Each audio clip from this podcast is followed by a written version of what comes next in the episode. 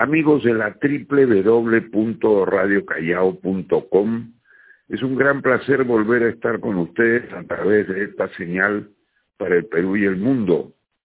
Hace pocos días hemos cubierto de manera íntegra el Campeonato Sudamericano de Voleibol Femenino Sub-16, que como se recordará, le ha permitido a nuestra joven selección dirigida por el profesor José Castillo, erigirse en uno de los tres clasificados al próximo Mundial, que no tiene aún fecha ni sede de su realización, pero que significa, cierto es, una posibilidad maravillosa, yo diría, exigente además, pero fundamentalmente un estímulo para esta nueva selección que busca reverdecer viejos laureles de un deporte maltratado, maltrecho, vilipendiado, humillado en los últimos años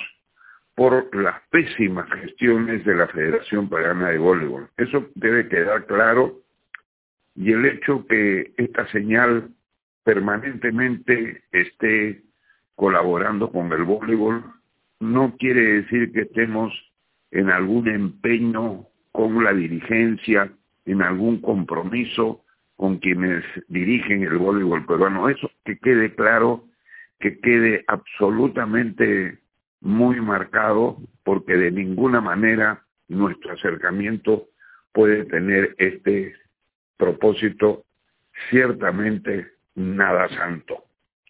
Y por eso es que hoy vamos a ofrecer con la colaboración de el profesor David Rodas, que durante años ha conducido Mundo Voleibol a través de Radio Callao y la www.radio Callao, junto a un especialista, investigador como Iván Tuesta, y esta vez con la colaboración del joven periodista de apellido Ponce, que labora en el diario Expreso, y de Judith Chuquipul, que tiene un sitio en la web que ha permitido durante mucho tiempo no solamente la difusión del voleibol, sino todos los deportes, en un esfuerzo que aprovechamos para no solo felicitar, sino manifestar nuestra simpatía por un trabajo seguramente poco comprendido, pero que es necesario poner en relieve. De tal manera que en los próximos minutos ustedes van a tener oportunidad de escuchar lo que fue en primer término el torneo eh, preolímpico en el que, en fin, me sonrío, Perú acumuló siete derrotas consecutivas, esta selección que venía de un eh, triste papel en el sudamericano de Recife, quedando en el último lugar tras perder con Chile, es decir, un equipo de mayores que jamás había sufrido un descrédito de esta magnitud, ¿no es cierto? Terrible, terrible de todo punto de vista. Luego el preolímpico en En el caso de la llave que nos tocó, derrotas consecutivas, es cierto, ganando un set a Turquía, campeón del mundo, pero que no creo que signifique más allá de un hecho rescatable desde el punto de vista parcial, pero no total, ¿no?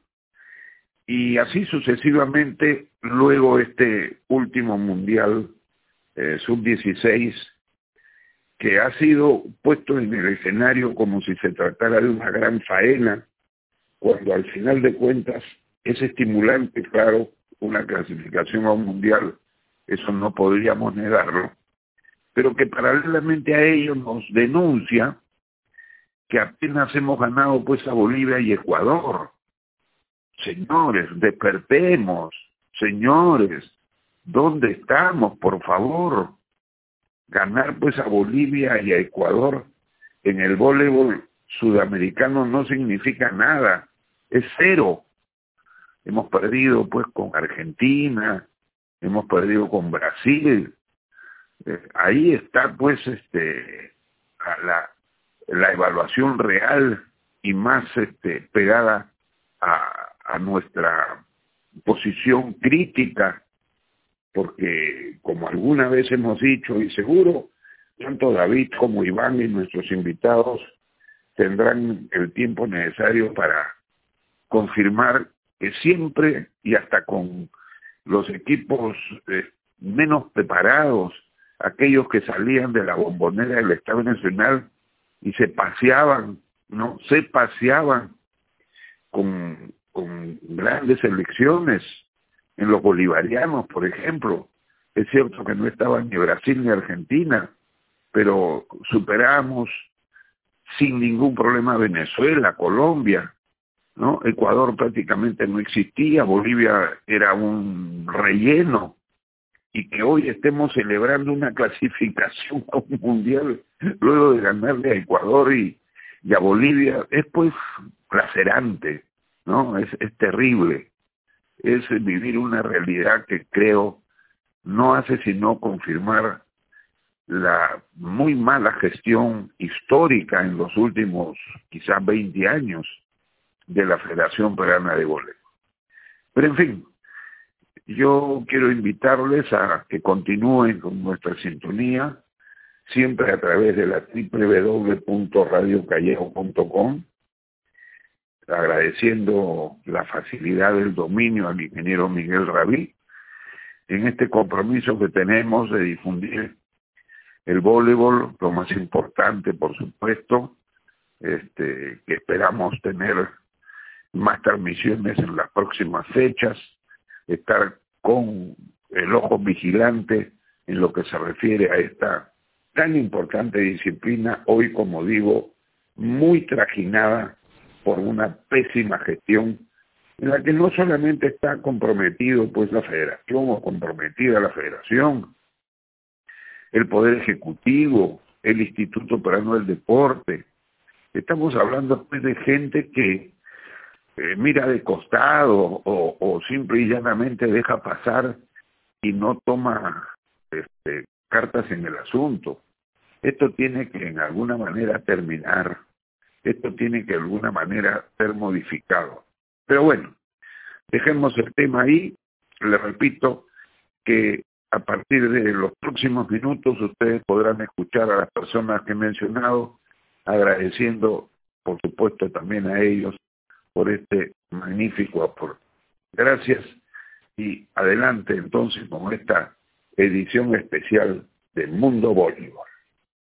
¿Qué tal amigos de Golacio Callao Super Radio? Un saludo cordial ahora por la www.radiocallao.com con la noticia importante, con la feliz noticia, Mundo Voleibol regresa al aire. De verdad que muy contento, su servidor David Roa junto a Iván Tuesta, vamos a analizar con otros invitados el día de hoy lo que ha sido la presentación del sudamericano adulto en Brasil, la triste presentación del sudamericano adulto en Brasil y, como no, también el sudamericano sub-17 donde Perú logró obtener el tercer lugar y su clasificación al Mundial del próximo año que no tiene sede.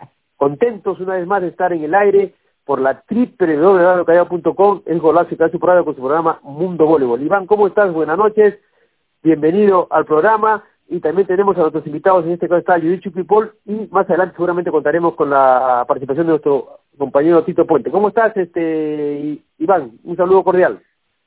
Sí, gracias David, también contento por la reaparición del Mundo Vole después de ocho años en el aire, esta vez por la www.radiocallao.com y también contento porque tengo clasificado al Mundial, vía el sudamericano infantil eh, por competencia, ya no por ranking como ha, sido en las últimas eh, ediciones de los mundiales.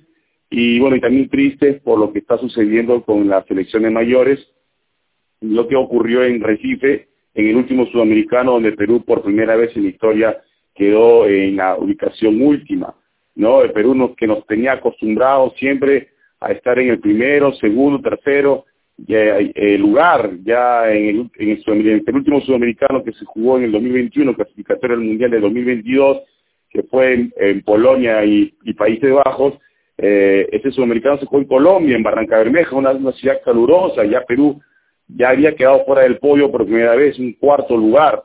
Eh, perdieron clasificación al Mundial, que ese sudamericano daba tres cupos, que fue Brasil, Colombia y Argentina en ese orden. Y bueno, y ahora esto, ¿no? Que, lo que pasó en, el mes de, septiembre, agosto, septiembre, donde Perú pues eh, hubo un descabro y con eso eh, ocasionó ya pues la salida en definitiva del, del técnico español Francisco Hervás Tirado. Así es, Iván. Eh, vamos a saludar también a nuestra compañera Judith Chupipur. ¿Cómo está, Judith? Un placer tenerte en Mundo Voleibol. Una periodista que trabaja mucho con los diferentes disciplinas deportivas en su blog, mucha información referente a todos los deportes, a todas las disciplinas, no solamente de fútbol, sino que habla de todos los deportes y de verdad, y sinceras felicitaciones, Judith, por ese gran trabajo que vienes realizando. Y te convocamos para que nos puedas dar tu primera opinión sobre nuestro voleibol peruano, los momentos difíciles que estamos viendo con esta presentación tan mala en el sudamericano adulto en Brasil. ¿Cómo está Judith? Bienvenida. Gracias, David. Felicitaciones por el regreso de Radio Callao después de ocho años y también a ti por el regreso de tu programa Mundo Voleibol. Efectivamente, David, el voleibol peruano está pasando por uno de sus peores momentos. El quinto lugar en Recife ha, puesto las barbas en remojo. Si bien es cierto, ya había síntomas de que esto llegaría a lo que estamos viviendo hoy, pero aún así había esperanzas de que todavía el voleibol podría seguir manteniendo la regularidad del tercer o cuarto puesto, pero ya el quinto lugar y último del último sudamericano ya pues hizo de que empezara de una vez todo el mundo a, a poner las alertas para que de una vez por todas se termine con esta situación y se empiece una nueva etapa en el voleibol peruano, con la renuncia del profesor Herbaz, que ya por ética, por decencia, tuvo que presentar su renuncia a la jefatura de unidad técnica, asimismo a la selección sub-23 y a la selección de mayores, que ya concluyó su participación con el premundial, quedando en último puesto. Este año 2023 para la selección de mayores ha sido pésima pero si comparamos con los años anteriores, eh, Perú había logrado algunos resultados mm, quizás aceptables, pero este año sí, sin duda, pues ha sido el peor año para el voleibol peruano. Y quién pensara, ¿no? Porque a Francisco Hervás, todo el mundo, cuando él llegó, cuando fue presentado el 29 de agosto del año 2018, cuando lo anunciaron como jefe de la unidad técnica, todo el mundo lo vivaba, lo aplaudía y sin embargo ahora todo el mundo parece que le tiene bronca, le tiene cólera. Bueno, al final él es un trabajador más, los que lo pusieron fueron los dirigentes de la federación y bueno, en conclusión también los que tienen la culpa son las bases que han elegido a los dirigentes que tienen ahora, ¿no? Y bueno, en ellos, en sus manos está el tratar de cambiar también el rumbo de las cosas, porque se quejan de la actual dirigencia, pero tampoco hacen nada para poder cambiarla. Así es, Judith, definitivamente tienes toda la razón. Eh, es increíble eh, que este año nuestro voleibol haya caído tanto, ¿no es cierto? Y hay que indicar que el profesor Herbar fue contratado por esta dirigencia y se le ha respetado casi todo el proceso, ¿ah? porque ha terminado el proceso dirigiendo el Olímpico, que era para lo que lo, lo, lo convocaron, ¿no? Pero aquí, si bien es cierto, hay culpa del comando técnico, también hay culpa de los dirigentes y también un poco de culpa de las jugadoras. Creo que eh, no podemos lidiar a nadie esta situación eh, caótica que vive nuestro voleibol nacional, porque si bien es cierto, eh, no hubo las condiciones económicas para que nuestra selección tenga una preparación decente para estas competencias que ha tenido este año, pero eso es culpa de la dirigencia, porque es falta de gestión porque para eso están los dirigentes, para gestionar el dinero, para gestionar las giras, para ver la situación eh, de todo lo que es la parte administrativa de la federación, ¿no? Si bien cierto, ha fallado el comando técnico, porque creo que Herbaz no dio la talla, Paco yo creo que es un buen entrenador, pero no dio la talla, pero también no podemos cargar la, culpa solamente al, al comando técnico, porque también si no tiene el respaldo de una dirigencia que te da las condiciones de trabajo con giras, con comandos técnicos eh, completos, y cuando hablo de comandos técnicos completos, estoy hablando, eh, a ver, yo pongo un ejemplo. Cuando estaba Luis Omar, Perú viajaba con 26 personas, 18 jugadoras y el resto era comando técnico. Había médico, fisioterapeuta, en dos, dos había este, estadista, preparación, preparador físico especializado y asistente. O sea, iba con un comando técnico completo a cómo va Italia, cómo va Turquía y cómo va Estados Unidos. Porque tú recordarás, que antiguamente viajaban 15 personas, 12 jugadoras, el entrenador, el dirigente y un médico, y después no viajaban más. Perú comenzó a competir de forma igual de más partidos, pero en esta última, estos últimos dos años, eh, de verdad que no he visto comandos técnicos completos en las selecciones, y lo decía el señor presidente Argentino Vegas, que no había dinero. Pero, ¿quién es el que gestiona el dinero? La dirigencia.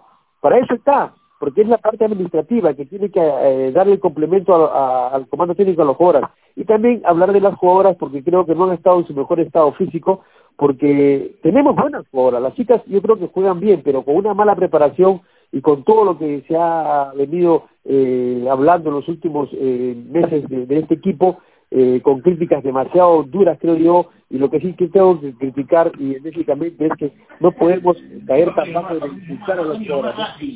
No, podemos insultar a las jugadoras, si bien es cierto han tenido un, un, este, un resultado pésimo, no malo, pésimo, pero tenemos que respetar. Son jugadoras que se dan para la selección de acuerdo a las condiciones de trabajo que tienen, pero bueno, eh, es la realidad del voleibol. Nosotros estamos contando la verdad porque la historia se puede contar, pero lo que podemos cambiar es el futuro. Iván, Judith, más o menos, ¿qué podríamos hacer? ¿Qué tendríamos que hacer para que nuestro voleibol peruano, en este momento que está ya eh, en cuidados intensivos, que está totalmente casi ya muerto, pueda resucitar y podamos encaminarnos a recuperar esa senda triunfal, esa senda eh, victoriosa que eh, nos ha tenido acostumbrados este hermoso deporte como es el voleibol. Empezamos contigo, Iván. Ah, ah, sí, sí, David. Eh, hay que darle también la bienvenida a Tito, que está en eh, nuestro invitado, para que dé su opinión eh, de, esta pregunta que tú has hecho como director del programa Mundo Voley sobre esta caída libre del voleibol peruano y qué hacer para poder resurgir, como lo ha hecho el voleibol, en esas caídas libres que hemos tenido después post Seguro 88. Adelante Tito y bienvenido al programa Mundo Voley.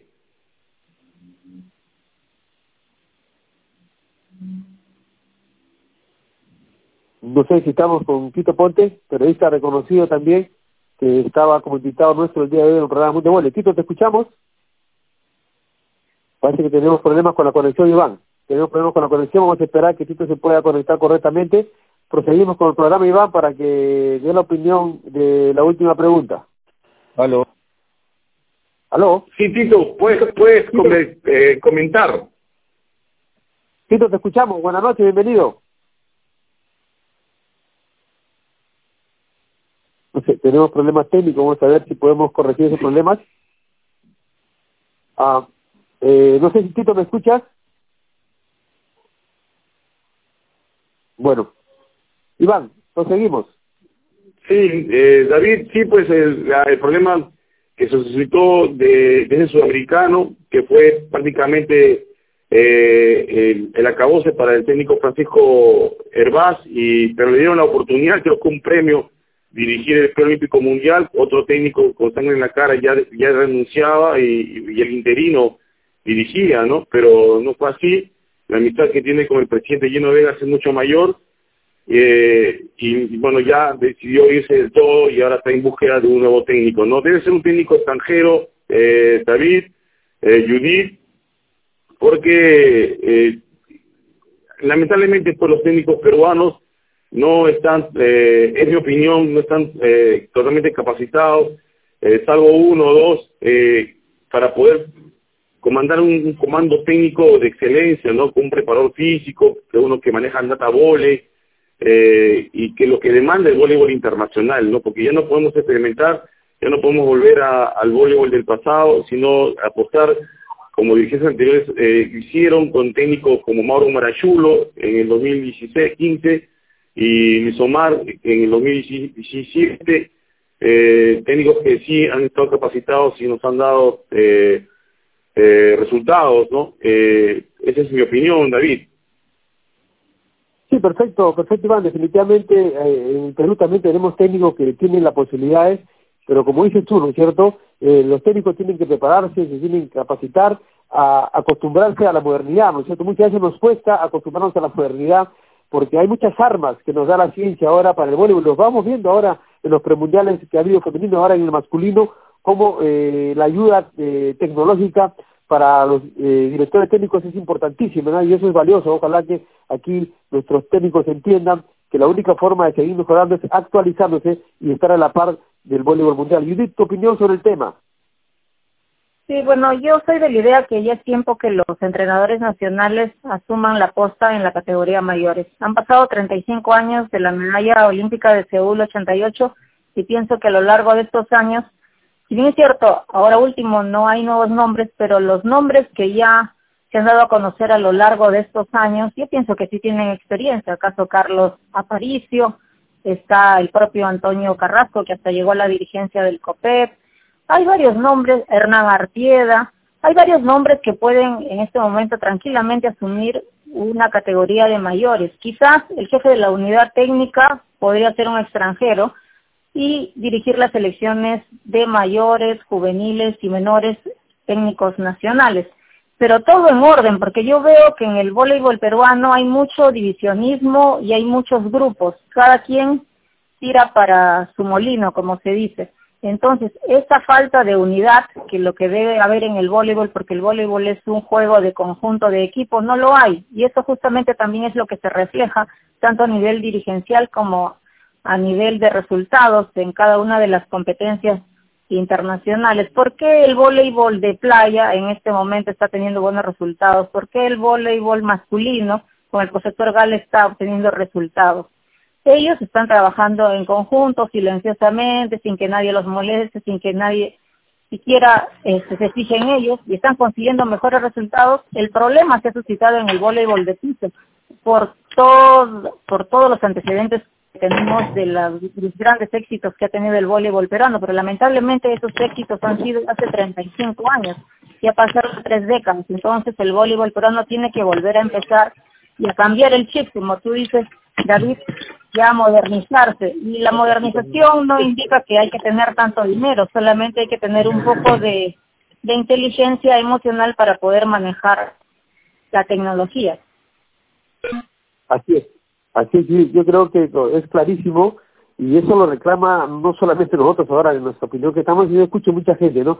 Lo que le está faltando al voleibol es una vertical de, de conducción. Yo creo que hay una forma de trabajar, como lo hacen todos los países, ¿no es cierto?, que tiene una cabeza, cabeza fuerte en el comando técnico y esto puede administrar en las diferentes categorías, en las diferentes este, formas de, de, establecer los trabajos en las diferentes selecciones para que las jugadoras que son de las categorías promocionales tengan el mismo concepto de trabajo de las juveniles y pasen a mayores sin ningún tipo de problema, ¿no es cierto? Trabajar en orden, trabajar en orden, no como él tiene razón cuando dice que cada uno pone eh, lleva agua para su molino, yo trabajo para campeonar en menores, pero si no paso ninguna jugada a juvenil es su problema el, de la juvenil. No, no, no, aquí tenemos que trabajar en orden, que, la, las categorías profesionales son las que tienen que trabajar pensando, no mucho en el resultado, pero pensando que tenemos que nutrir a la categoría mayores con jugadoras capaces, de buen biotipo, eh, dotadas técnica y tácticamente bien, eh, para que se puedan desarrollar, ¿no? Pero lastimosamente, como dice tú, Judith, acá hay mucho egoísmo y esto que hace que se divida, el voleibol esté dividido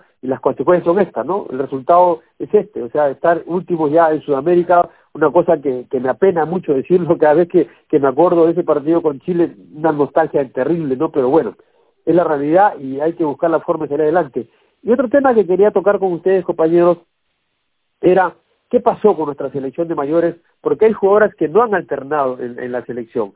Hay jugadoras que están en la capacidad como para ser incluso titulares en esta selección que ha estado jugando las últimas competencias, como es el caso de Maguilaura Frías, el caso de Ángela Leiva, incluso las eh, jugadoras centrales eh, que no, no, no han sido convocadas o de repente la convocatoria no fue buena, no llegó o no quisieron venir. ¿Cuál es su opinión? ¿Por qué eh, por ejemplo, estas jugadoras Claribel Yescas y compañía no han podido participar este, en esta selección, en este campeonato que era tan importante, porque este era el año importante para el pueblo peruano, porque se cerraba con una eh, clasificación olímpica, donde verdaderamente también fuimos un, fracaso total. ¿Qué, opinión tienen ustedes, compañero Iván? Te escucho. Sí, bueno, lamentablemente que ese, ese pre-olímpico eh, que se jugó en Bogotá para Tokio, eh, lamentablemente también quedamos últimos detrás de Argentina, de Colombia, de Venezuela, Perú quedó último ya, eh, ya se está acostumbrando a quedar último en cada evento que juegue, ¿no? Eh, a nivel continental. Se vio pues a, un Ángel Aleva que no, no, no era, no, no estaba en el nivel que siempre nos, nos acostumbra a, en su club, eh, en la selección en años anteriores, y estaba totalmente ida, no, no había complementación ni con Magui Laura, ni con Claribé Illesca, ni con Carla Ortiz, ni con Miriam Patiño, y es lamentable pues que, que de ahí fue la última vez que Ángela eh, participó en el preolímpico, eh, fue su último torneo, después se le convocó para el, el premundial en Barranca Bermeja, en Colombia, y no aceptó la convocatoria, tuvieron que convocar a Brenda Lobatón, que lo hizo bien, pero le ganamos a Colombia, y parecía que fue un espejismo, porque luego al día, al día siguiente perdimos con Argentina de forma clara, y, y no pudimos lograr el objetivo de clasificar, de meternos en los tres, esos tres cupos que daba el Mundial que antes eh, Sudamérica siempre recibía dos cupos, ¿no? Y era Brasil, Perú o, Brasil, Argentina. Y ahora eran tres cupos y no supimos aprovechar esa oportunidad. De repente, con, con Maguilaura, con Ángela, Claribel y con un eh, comando técnico eh, ecléctico, o sea, conciliador, podría, podría haberse dado el objetivo, ¿no? pero no fue así, se, se seguían esas discordias y continúa y eso perjudicaba a la selección, ¿no? Llegó, hasta eh, llegar en ese sudamericano de Recife que ya fue un descalabro, ¿no? Si bien han aparecido nuevas figuras como Pia Rodríguez, que es la opuesta, eh, pero son proyectos a hacer buenas voleibolistas de categorías mayores, son prospectos nada más, no no hay, no hay para consolidar a niveles mayores para poder eh, siquiera puedes darle pelea a si que regresa a Venezuela, ¿no? Y, y seguir perdiendo con Brasil, Argentina y Colombia, que es lo que más triste, más tristeza nos da. David. Así es, Iván, ¿no? yo le trabajaba también la pregunta de Judith, eh, hablábamos que está la dirigencia dividida, eh, en las opiniones divididas, y también de repente hay divisionismo en las jugadoras. ¿Tú qué opinas, Judith? ¿Qué está pasando con nuestras jugadoras de la categoría mayores? Sí, justamente hay varios nombres, ya se, se nombró Ángela Leiva. En realidad se desconoce realmente cuáles son los motivos de por qué ella no está en la selección, porque ella es muy esquiva, nunca, nunca se ha conocido los verdaderos motivos de por qué no está en la selección nacional cuando es una jugadora valiosa para todavía continuar jugando en el seleccionado peruano.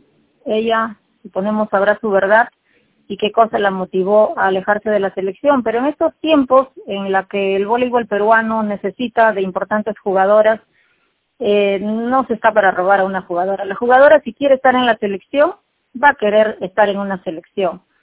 Y yo pienso que si Angelita Leiva no quiere estar, no hay que obligarla, pues, porque al final, si la convocan a la fuerza y no ofrece lo que ella puede dar como jugadora de nivel, de nada va a valer, porque los equipos no se juegan con nombres, se juegan con categoría. Y en este caso, siempre debe haber alguna jugadora que quiera vestirse la casaquilla nacional. Lo ideal sería que jugaran todas las mejores, pero si no se puede, ¿qué se puede hacer? No se les puede obligar. Pero mm, mirando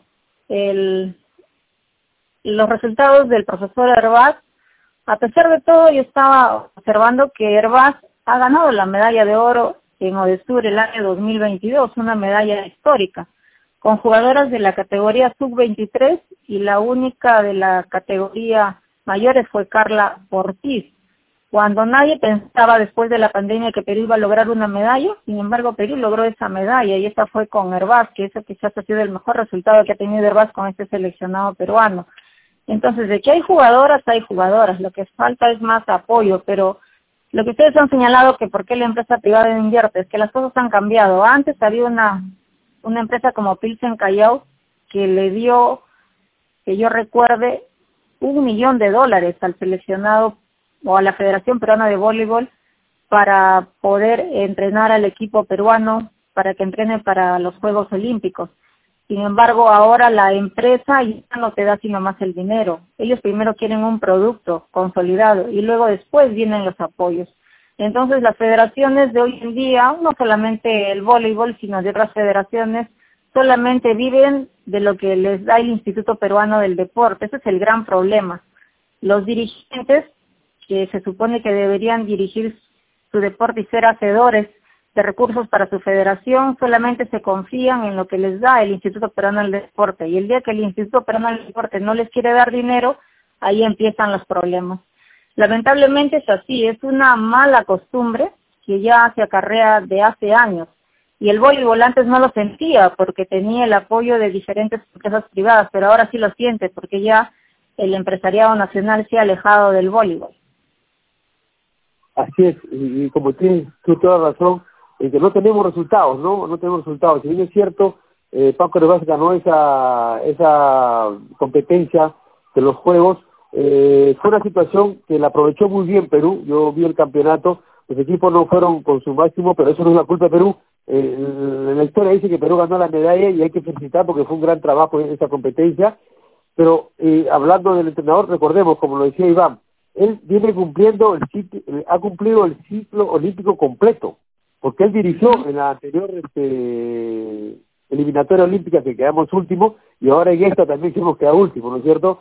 O sea, eh, yo creo que en un global eh, es un total fracaso, eh, pero no solamente, como yo digo, fracaso del entrenador, es fracaso de las jugadoras, fracaso de la dirigencia y, y por decir fracaso de todos, ¿no? Porque todos tenemos una forma que ver con el Definitivamente esto, eso hay que, que notarlo, pero eh, hay que intentar, hay que intentar rehacerse, como dices tú, Judy, como dices Iván, hay que intentar trabajar de las bases para que nuestro vuelo resurja, ¿no? Y hablando de las bases, eh, la alegría que nos dieron estas chiquitas de la sub-17 que lograron eh, obtener un tercer lugar, si bien es cierto, eh, un lugar este, donde clasificamos al Mundial, pero que el esfuerzo vale, ¿no es cierto? Porque hay mucha gente que dice, no, pero le ganamos solamente a Ecuador, le ganamos a Bolivia, pero bueno, eso no interesa, lo que interesa es que hemos clasificado al Mundial con unos buenos partidos, un buen partido que jugaron contra Argentina, creo que Brasil de, notó que era un poquito superior en la cancha a Perú, pero eh, Argentina un rival difícil, Perú le hizo un gran partido.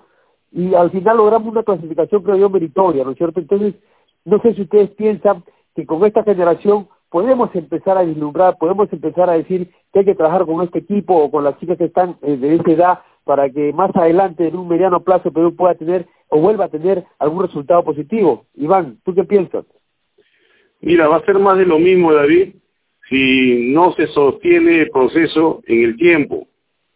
Ya hemos visto la generación de las matadorcitas, que justamente eh, mencionó Judith, sobre Hernán Artieda, que era el técnico en el Mundial del 2009, el Mundial de Menores, donde Rafaela Camet se perdió, en el limbo, al igual que Vivian Baella, que está totalmente desconectada del voleibol, ya no juega eh, a nivel profesional, ni en clubes, eh, Vieja, que ya eh, no, no ha sido convocada, eh, ha sido convocada habitualmente a la selección, pero en las últimas competencias ha, lo ha, renunciado, y Alexandra Muñoz, que este año tampoco ha sido considerada como armadora de la selección peruana, Diana González, que, que también era la armadora titular en el 2009 y ya eh, como eh, ahora es congresista, ya alejada totalmente de la del, del voleibol, se ha dedicado a, la parte política y, si vemos también de la federación.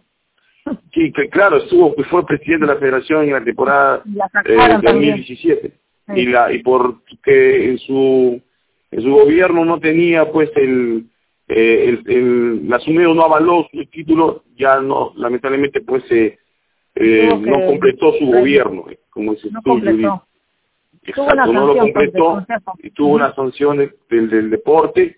Y vemos también pues eh, la generación del 2013 de Ángela Leiva, que ya no está en la selección, apartada porque por los conflictos que, hay en la selección, eh, y ya, ya Urruti, Andrea Urruti, que fue una baluarte, Rosa Valiente, que da pena que, que tampoco esté en la selección porque no, se ha sostenido en el, tiempo ese proceso y, y va a ser más de lo mismo si es que no se sostiene ¿no? la generación actual que lo hemos vivido y hemos gozado de esta clasificación mm, con Paola Moriano, que es la armadora, eh, la, chica Chanca, eh, que es la punta receptora, eh, eh Brenda Quiroz, la líder, claro, y, la, la, mejor jugadora de, de, de, Perú, que fue la central, y la mejor central del campeonato, Galilea Fuentes, eh, y si no hay apoyo, Galilea, claro, Galilea Valeria Fuentes, que fue la mejor central. Si no hay apoyo, pues lamentablemente pues van a, se van a perder esos nombres y, y no vamos a, a sostener los procesos como lo están haciendo otros países, ¿no?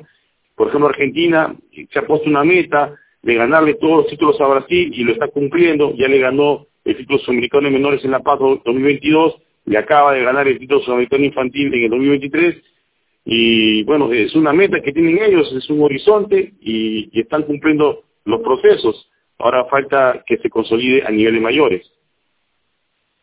Así es, así es cuando se trabaja correctamente, cuando hay una, cuando hay una vertical de, conducción, los procesos se respetan y cumplen sus objetivos, ¿no? Si bien hay veces que no se logra cumplir al 100%, pero por lo menos se encaminan jugadoras para que sean los recambios generacionales que tanto estamos reclamando acá. Y ¿cuál sería tu opinión respecto a este tema? Sí, como tú bien dices, David, los procesos cuando se respetan se logran resultados. Y como en cualquier deporte, ¿no? Las medallas se ganan en el entrenamiento. Si tú no entrenas o no estudias para sacarte un 20, ¿cómo quieres lograr la máxima nota?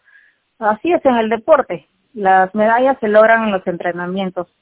Y lamentablemente, si el voleibol peruano va a seguir dividido a nivel dirigencial, a nivel de jugadoras, eh, con dimes y diretes, entonces nunca se van a poner de acuerdo, nunca van a completar un proceso y siempre van a haber estos fracasos eh, a nivel de resultados. Pero yo pienso que los últimos resultados del Campeonato Sudamericano 17 que acaba de finalizar en el Coliseo Miguel Grau del Callao ha dejado gratas sorpresas con el equipo dirigido por el profesor Castillo, un técnico humilde que trabaja hace más de, desde el año 75 en el Club Tupac Amaru y que a la primera oportunidad que le han dado de dirigir un seleccionado nacional ha calificado a un campeonato mundial. Si bien es cierto, la disputa por el tercer lugar se, definió con Ecuador, pero Ecuador ha sido un equipo sorpresa, lo ha dicho inclusive la misma Fofau, que se ha convertido en la primera directora técnica mujer de Brasil y que en esta oportunidad quedó segunda en el sudamericano, pero ha logrado perder por un pequeño margen nada más con Argentina. Bueno, entre ellos dos están disputando los títulos a nivel sudamericano últimamente, pero ha sido la gran sorpresa Ecuador. Así que los países van evolucionando, Bolivia también, y bueno, Colombia en este sudamericano quedó último, y en fin, eh, son categorías que recién están empezando, pero si el voleibol ya logró una clasificación histórica, al igual que Argentina y al igual que Brasil, porque van a ser los primeros representantes de Sudamérica en un campeonato mundial el año 2024, que sea el nuevo comienzo. Y hay que dejar de lamentarnos de una vez que se empiece a trabajar pensando en el futuro para que estas chicas que han surgido en este campeonato sudamericano por Perú y que es un equipo prácticamente de diferentes partes del país, de todas las sangres, como se dice, logren mantenerse en el tiempo y logren ser las futuras jugadoras de la categoría juvenil y que luego pasen a defender los colores en la categoría mayores. Pero todo depende de la dirigencia. Nosotros podemos opinar, podemos criticar, podemos sugerir, pero si la dirigencia no asume el liderazgo, ¿qué podemos hacer? No, definitivo, hay, hay que trabajar, hay que trabajar. La, única forma de lograr los objetivos es con trabajo. Yo mirando este, este campeonato, este sudamericano sub-17, y la diferencia que hay eh, o que había entre las brasileñas argentinas con las peruanas, del físico hablo. Y también hay que destacar que este equipo ecuatoriano es un equipo ecuatoriano que tiene jugadoras de muy buen biotipo, al igual que las colombianas si bien es cierto, técnicamente no están todavía a la par de, las que estuvieron al, su pasaje al Mundial, pero ojo, como dices tú, Judith, no descuidemos, porque este equipo colombiano que ha venido a jugar aquí es un equipo que tiene buen biotipo, gente alta, que si ellos, ellos sí trabajan, están cumpliendo su proceso, más adelante van a darle resultados, al igual que Ecuador. Si Ecuador sigue trabajando, va a ser un equipo dentro de dos o tres años que va a dar resultados, al igual que Bolivia. Bolivia ha contratado un técnico extranjero, si es argentino, si no me equivoco, Iván, que está... está sí, Gabriel Salvia. Es argentino, ¿no? Sí, argentino, David. ¿No es? Entonces, están apostando, están trabajando, entonces ese equipo boliviano también ha mejorado. Entonces, si nosotros no ponemos la barra de remojo y hacemos un trabajo profesional con esta nueva generación, como dice tú, Judith, va a ser por gusto, no va a pasar nada. Tenemos jugadoras con condiciones, lo acaba de decir Galilea Fuentes, una chica de 13 años con un biotipo que se le puede trabajar, la capitana Ariana Vázquez y las otras chicas que han mencionado ustedes, eh, tienen las condiciones. Boyano, tienen las condiciones, pero si no se le trabaja correctamente, con un comando técnico establecido, con una vertical de conducción, con un director técnico que tenga preparadores, no hablo de un preparador, preparadores físicos, ¿no es cierto? Preparadores físicos y, asistentes que trabajen bien los fundamentos, esta generación se va a perder. Y otro tema, hay que acompañarlas. Eh, yo cuando me refiero a acompañarlas, hay que decir que la dirigencia tiene que estar al costado de las jugadoras, dándole las facilidades del caso en la parte económica y también en la parte deportiva, porque si este equipo no comienza a jugar internacionalmente, creo que va a ser más de lo mismo, como dice Iván, al final vamos a nadar contra la corriente porque mientras Perú juegue cinco partidos al año, los demás equipos juegan 20, 30, 40 partidos y ahí está la gran diferencia, la gran diferencia y eso se ve en la cancha, ¿no es cierto? Argentina nos gana el, partido porque tenía jugadoras con más roce internacional, con jugadoras más dotadas porque Perú creo que mejor preparado, eh, porque David, yo escuché al profesor. Sí, Iván, escucho. Sí, ¿sabes por qué eh, Argentina está bien preparada? Porque lo está haciendo ya hace seis años que el equipo infantil, el equipo menor, está jugando la Liga Nacional Superior, su, su liga como un club más y tiene rodaje, volumen de juego con, con eh, edades superiores a ellas. Y, y por eso eh, es el objetivo de ella, ¿no? De eh, quitarle los títulos a Argentina y ya pues ya jugando ya y ganando con autoridad, no solamente a nosotros, sino a, Colombia, a Chile, que éramos, los rivales directos. ¿Y por qué eso no puede hacer Perú? Ahora que, viene la, una liga, la Liga Nacional Superior de Voleibol, el, próximo mes, en noviembre, ¿por qué eh, el, Club Perú juegue pues con eh, Regatas Lima, que es el actual campeón, con Gemini de Comas, y así le damos eh, horas de vuelo, eh, rodaje internacional con, con, con jugadores de mayor edad y, y, no estar en cero, de cero a cero y, y recién cuando ya viajan al exterior poder testearla, porque una cosa es el entrenamiento y otra cosa es la competencia. Iván, y se puede dar, ¿sabes por qué? Porque eh, si bien es cierto, no tengo la O2, pero tú la tenías en la mano, todas las jugadoras son menores de 15 años, pero ya tienen 13, 14, 15 años. Según sí, todas en 2008 y 2009 según reglamento de la federación, las jugadoras que activen la Liga Superior tienen que ser mayores de 15 años, salvo casos excepcionales, ¿no? Que puedan, con un permiso notarial del padre, eh, puedan darle permiso para que juegue. Pero esta, yo creo que el caso de este grupito debería seguir trabajando junto y, activar contra los equipos, no necesariamente jugando la liga, pero cada semana jugar con un equipo diferente, partidos de práctica, y eso les va a llevar a mejor este, preparación, no solo a técnica táctica, sino a saber enfrentar situaciones difíciles, porque mejores bloqueos, ataques más contundentes que la va a hacer trabajar y, eso tiene una mejora. ¿Tú qué opinas, Judith? Sí, inclusive también podrían realizarse partidos con la selección de voleibol masculina, que está en ascenso últimamente. Entonces, eh, si no tienes para tener giras internacionales, aprovecha lo que tienes al interior del país y si puedes eh, follarte con las selecciones que tienen mayor capacidad, se puede hacer, todo se puede hacer, David, siempre y cuando este, eh, haya voluntad, ¿no? De, la, de ambas partes. No, sí, yo creo que aquí, como te digo, la, la dirigencia es la que tiene que tomar el liderazgo, la que tiene que intentar cambiar esto, porque ya de lo que ha pasado no podemos hacer nada. La historia está contada, los eh, resultados han sido los más catastróficos, los más tristes para nuestro vuelo peruano, pero tenemos que ver la forma de, resurgir de las cenizas. Nuestro vuelo no se puede quedar estancado, tenemos que tratar de, salir de esto y ir de las formas de salir es trabajando, ¿no? apoyando, eh, criticando, pero una crítica constructiva, una crítica que, que conlleve al dirigente a escuchar y decir, bueno, sí, podemos cambiar esto, podemos cambiar lo otro, pero si no hay la decisión y si no hay la forma de trabajar por el bien del voleibol peruano. Y yo cuando hablo del voleibol peruano hablo, estoy marcando a todos los estamentos del voleibol peruano. Y los estamentos del voleibol peruano tienen que trabajar juntos. Basta de estar divididos, basta de estar tirando cada agua para su molino, porque las consecuencias son estas. El resultado es este. Últimos en Sudamérica en la categoría mayores, en el Mundial dimos pena, porque de verdad que el equipo Martínez Escudero dio pena en ese Mundial. Yo nunca vi visto jugar un, Mundial tan mal a Perú y bueno, el puesto que han quedado Iván, puesto 20 Iván o 21 fue el que quedó Perú. Si no me equivoco. puesto 20. Puesto, 20. puesto 20, solamente se le ganó a Canadá y a Camerún. Dos partidos ganados y los demás fueron perdidos. Puesto 20 de 24 equipos. el Perú siempre quedaba entre los 12 mejores. En la mejor actuación fue la generación hacia la Leiva que, que perdió eh, contra Brasil el tercer puesto, quedando cuarto allá en Tailandia. Pero en, la semifinal teníamos 14-9 a China. ¿Te acuerdas, Iván? 14-9 a China. Claro, la semifinal. La final. Pero son cosas ahí, ahí, ahí, ahí debió aparecer Natalia Mala su carácter, estaba suavecita y esos últimos puntos. Yo pensé que cuando estaba 14-9 Natalia iba a estar con una energúmena, pero no, fue blandita, blandita, y hasta que China nos nos empató y ya, bueno, pudo ser para cualquiera, ¿no? Y al final fue para China.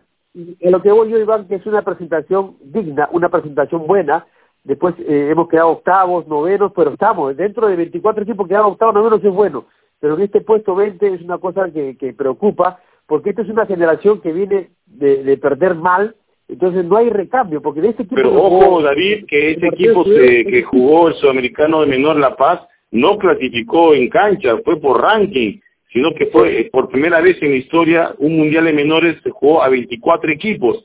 Y por ranking Perú, eh, como quedó cuarto lugar en el sudamericano, había clasificado al mundial anterior que se jugó en Durango, México, en el 2021 y tenía puntos en el ranking, por eso Perú clasificó por excepción de vacante, pero no por mérito propio. Las que clasificaron por mérito propio fue Argentina como campeón, Brasil como subcampeón y, y Chile, que por primera vez clasifica eh, siendo el último escalón del podio. Entonces ahí Perú ya prácticamente tenía perdido el proceso eh, a estas jugadoras y, y, lo rescata pues Martín Escudero, pero con poco tiempo de trabajo.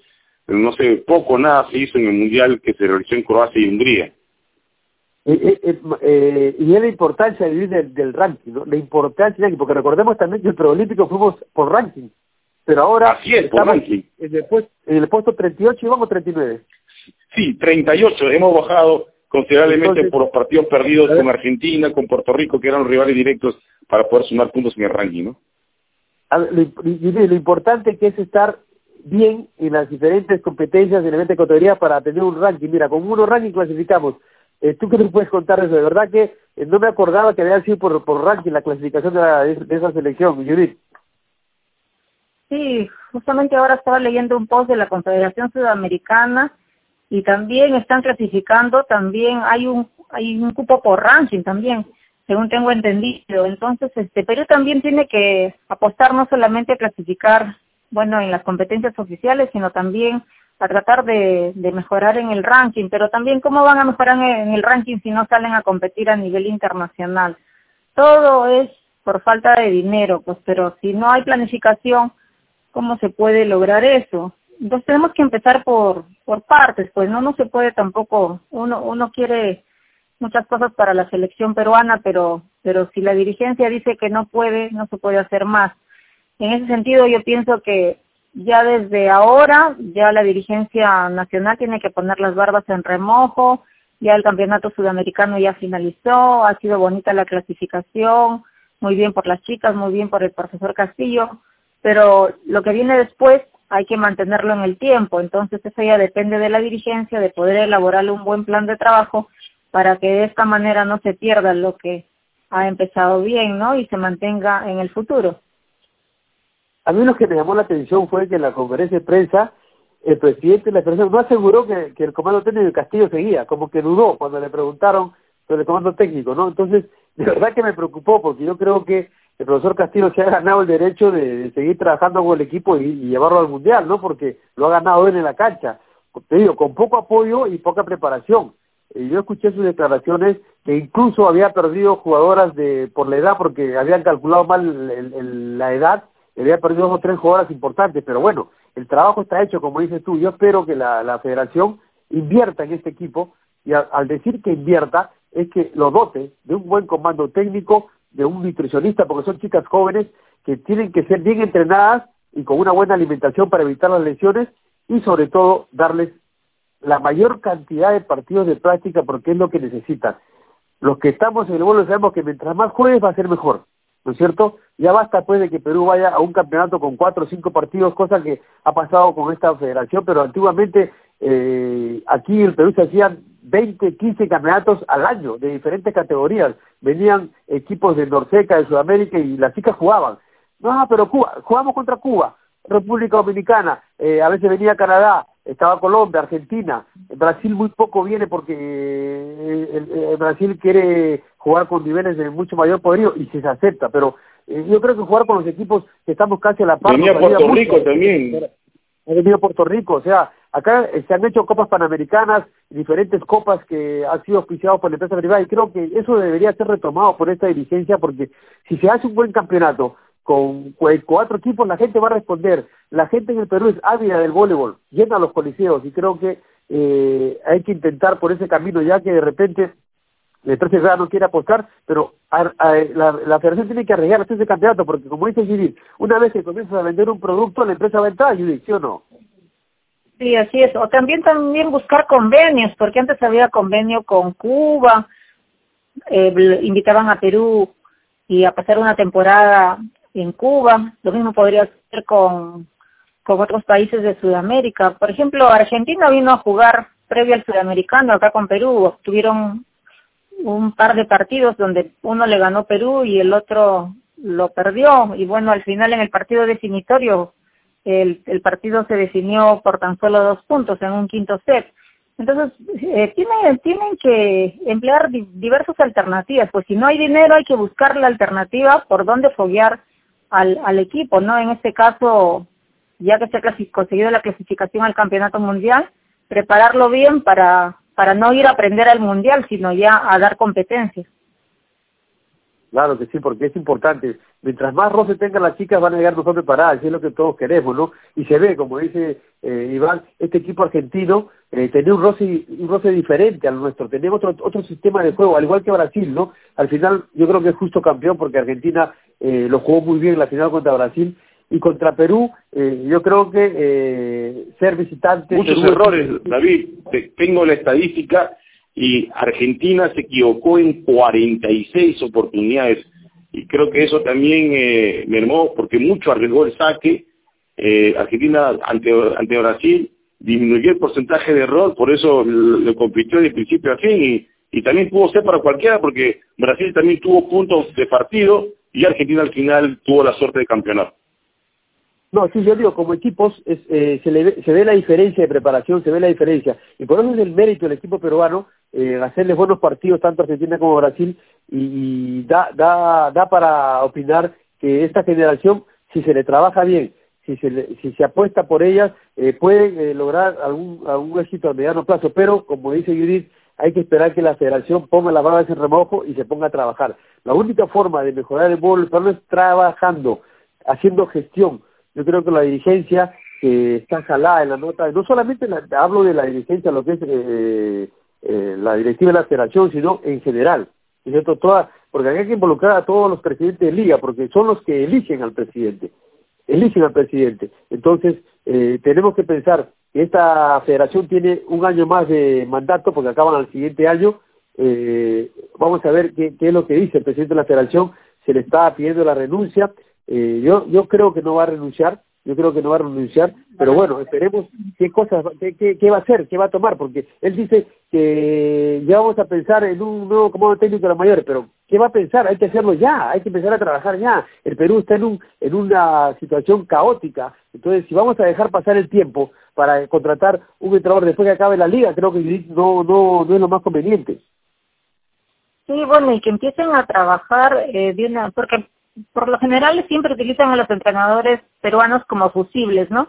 O nombran, a un seleccionador peruano para que tenga el equipo y cuando ya consiguen al técnico extranjero lo desechan al entrenador peruano. Y eso también no debe no debe ser porque tienen que respetar también el trabajo que realizan los técnicos peruanos. Pero en fin así se trabaja acá. Hay mucha improvisación de por medio no, y, y, y yo creo que ya se estaba, ya estaba establecido en años pasados que las jugadoras de selección entrenaban en la mañana con la selección y en las tardes con sus clubes, todos los días. O sea, no era este, una situación que, que era conflicto, porque eh, entrenaban con la selección sus dos, tres horas en la mañana con sus dos, tres horas, y eran las seis, siete horas diarias que necesitaban las jugadoras.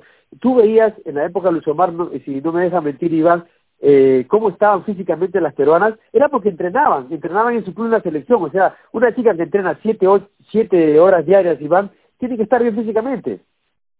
Así es, y las competencias estaban ahí, estaba el, el profesor Batata, veíamos eh, en el Grand Prix Perú compitiendo, no, no solamente Argentina ganándole, sino a Polonia, que era un, rival europeo que, que siempre nos ha tenido mal traer en el último mundial que participó Perú, que fue en el 2010. Mira, no vamos a un mundial después de 12 años, más de 12 años que Perú no va a un mundial eh, de mayores y 23 años o 24 años que no vamos a una olimpiada, ¿no? Eso es las claras que no, eh, no estamos eh, encaminando, no estamos enrumbando y respetando los procesos que se ha intentado, pero no se ha consolidado por problemas técnicos.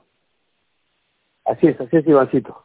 Bueno, muchachos, estamos ya llegando a la parte final de este primer programa con la alegría del caso de volver al aire además Mundo Vuelve por, por Golazo Canal Super Radio por la triple de pero con la tristeza, Judith, de los resultados de la selección, ¿no? Pero bueno, hay que seguir trabajando, hay que seguir dándole a la pelotita, como dicen, para que Perú mejore.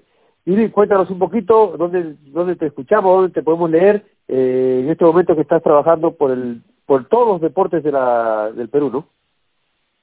Sí, bueno, David, eh, gracias por la invitación y felicitaciones por el regreso de Mundo Voleibol. Eh, bueno, me pueden ubicar a mí en mi portal seyumigu.com. Hemos presentado una nueva página, hemos renovado la página y desde ahí pueden acceder a todos mis blogs, a todas mis cuentas que tengo en internet, ingresando al portal seyumigu.com.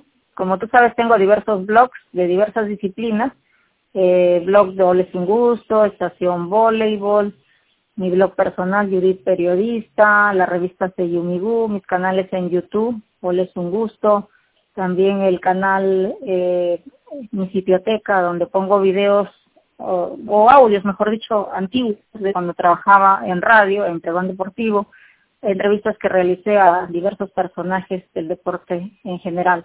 Pero más fácil, ingresan al portal seyumigu.com y de ahí pueden ingresar a los diversos blogs y plataformas informativas que tenemos para apoyar no solamente al voleibol, sino a las diversas disciplinas deportivas.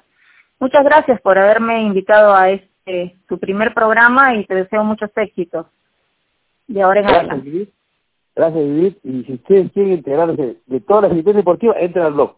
Yo se los recomiendo. Entren al blog porque tiene buenísima información. Y verdad, te felicito por tu trabajo porque son pocos los periodistas contados con los dedos que informan de todos los deportes, menos, menos eh, o sea, informan de fútbol, pero no la forma como lo haces tú, porque es muy amplia tu información de todos los deportes eh, a nivel eh, nacional. De verdad te felicito, Vivir, por este gran trabajo que vienes emprendiendo.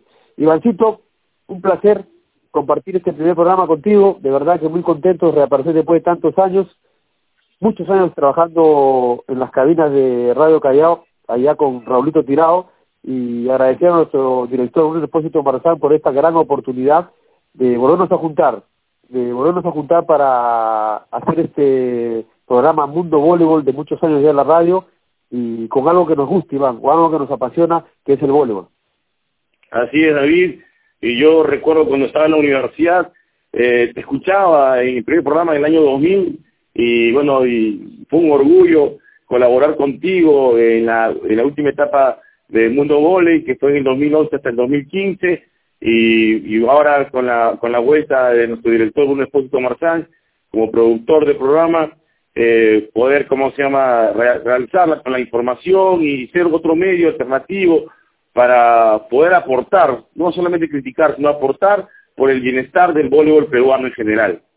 Muchas gracias, David, por, por, tu vuelta también y, y por la colaboración de, de Judith, una amiga, y muchas bendiciones para los dos. Perfecto, Ivancito, y recuerden que estaremos martes y jueves a partir de las 8 de la noche en el programa Mundo Voleibol a través de la www.radiocallao.com, así que ahí nos estaremos escuchando, Iván.